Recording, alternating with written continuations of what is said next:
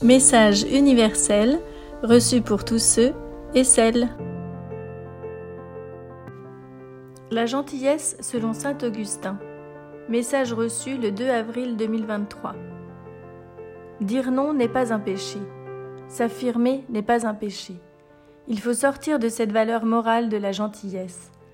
La gentillesse, c'est s'offrir à l'autre pour son propre bien c'est manœuvrer pour retrouver un équilibre intérieur, pour vous permettre de ne pas souffrir ou de vous projeter dans un cajolement de l'ego. Mais être gentil n'est pas un moyen, c'est une fin. Ce doit être une fin dans le sens non pas d'un acte, mais d'un positionnement. On est gentil quand on ne se soumet pas à l'autre, mais au contraire quand on lui permet d'être lui. Être gentil, ce n'est pas faire pour soi, mais pour permettre à l'autre une certaine libération. La gentillesse ne se confronte pas à une quelconque autorité, puisqu'elle doit rester de l'ordre du don à l'autre, pour l'autre et non pour soi. L'amalgame est souvent commis, souvent appliqué. La gentillesse est utilisée comme un moyen de protection face à notre propre faiblesse à être totalement en phase avec qui on est au plus profond, alors qu'il faut beaucoup de grandeur pour être gentil.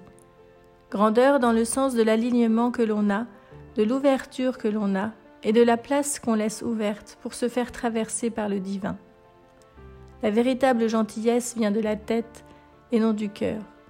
C'est surprenant pour vous, mais c'est ainsi. On ouvre son cœur d'abord à Dieu, et c'est seulement lorsqu'on est rempli de sa lumière et de son amour que l'on peut se tourner vers l'autre.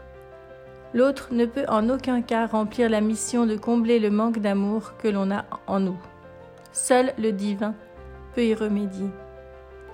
Faire une bonne action, c'est réfléchir à ce qui est le plus juste pour l'autre, dans le sens de ce qui va le plus le rapprocher de son être, de qui il est. Faire plaisir à l'autre, c'est éviter, c'est tout faire pour qu'il ne nous rejette pas. Mais encore une fois, c'est un mauvais calcul, ou plutôt, c'est une simple, c'est un simple pansement. En aucun cas cela peut être bénéfique sur le long terme. On veut tous être aimés et se faire aimer de nos semblables, alors que le véritable amour, le seul qui puisse nous combler, est déjà en nous. C'est à nous de lâcher toutes les barrières, toutes les protections, pour se mettre à nu et nous offrir enfin la possibilité de ressentir cette reconnexion.